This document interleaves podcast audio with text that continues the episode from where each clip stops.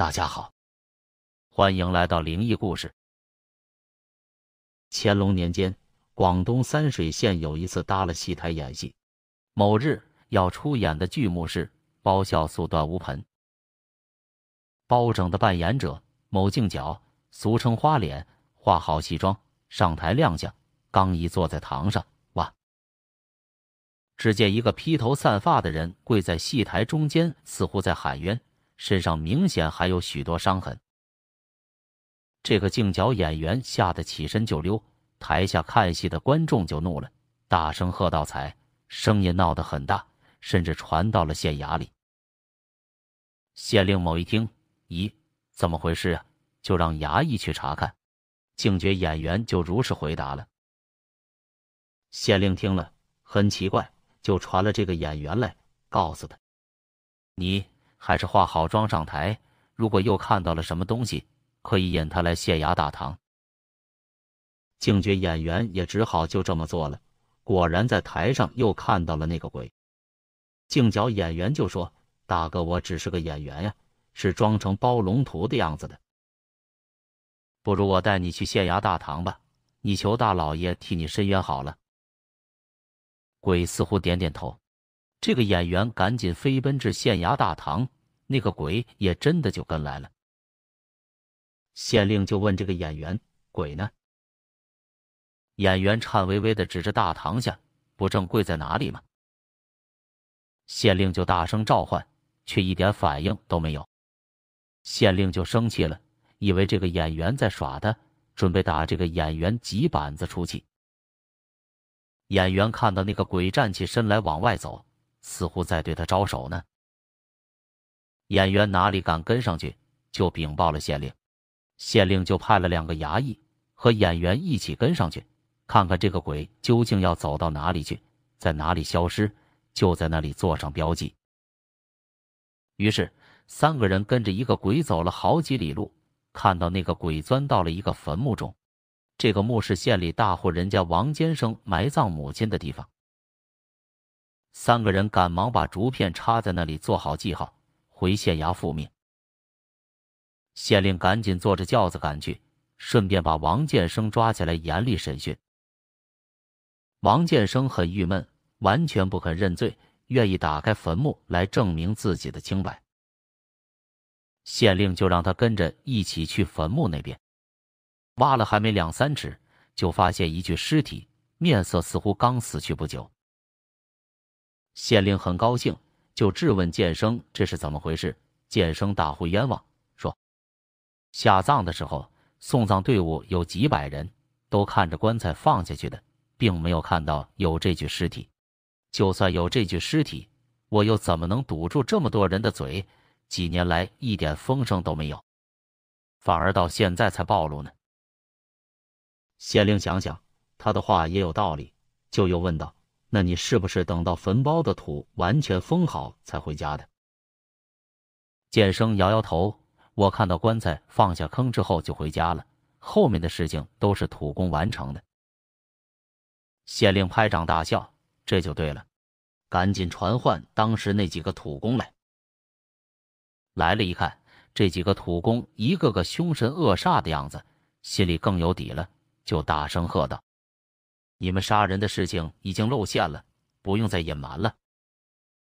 土工们惊慌失措，赶紧叩头说：“王坚生回家后，我们都在茅棚下歇着，结果来了一个背着大包裹的孤身客人，上来讨个火。我们中一个伙伴觉得他的包裹里肯定有银子，就谋划着杀了他，大家一起分赃。于是就举起锄头，打碎了他的头颅。”再把他的尸体扔在王建生母亲的棺材上，大家赶紧连夜填土，到第二天早上就堆成坟冢了。王坚生看到我们这么快干完，还很高兴，额外给了一笔奖金，并不知道这个事情。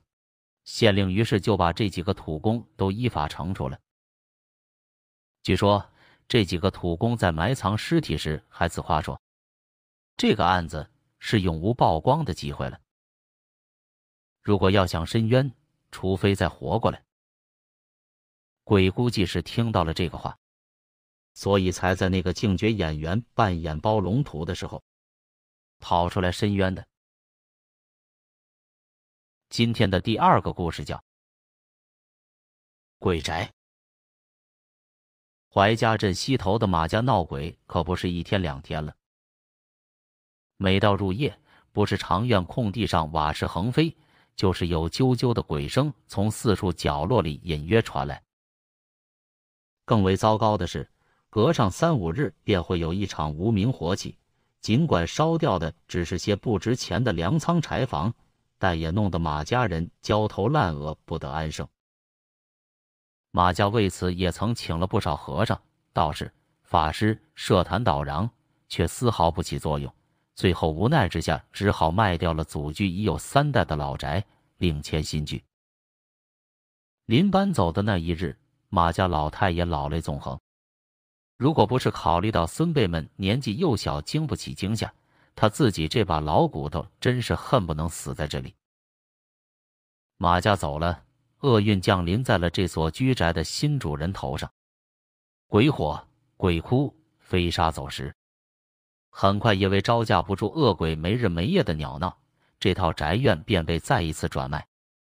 只不过短短两年时间，经过数十次转手，这套上家的青石大屋，尽管价钱已经跌到了几乎和白给一样，也无人再敢问津。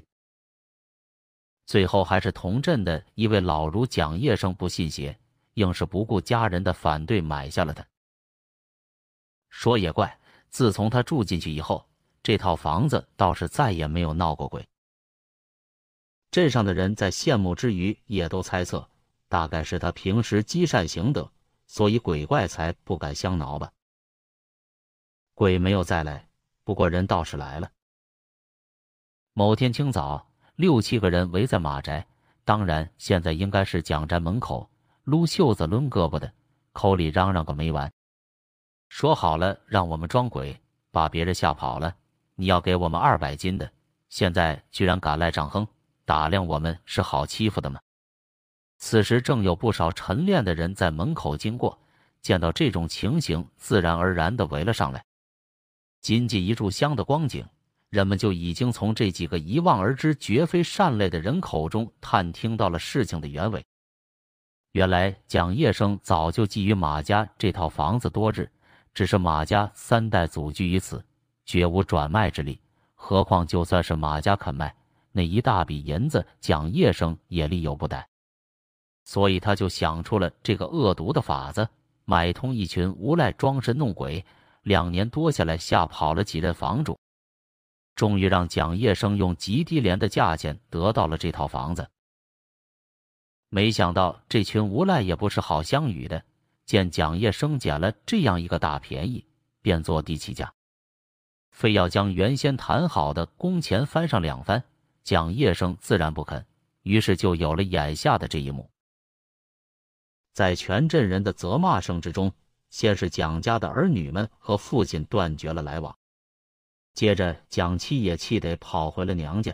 偷鸡不成蚀把米的蒋业生只好灰溜溜的把房子退还给了马家，自己借由学的名头外出避风头去了。重回故宅的那一天，马家放了百多串鞭炮，马家老太爷更是热泪盈眶。当然，这一次是欢喜的眼泪。今天的两个小故事就讲完了。感谢您的观看。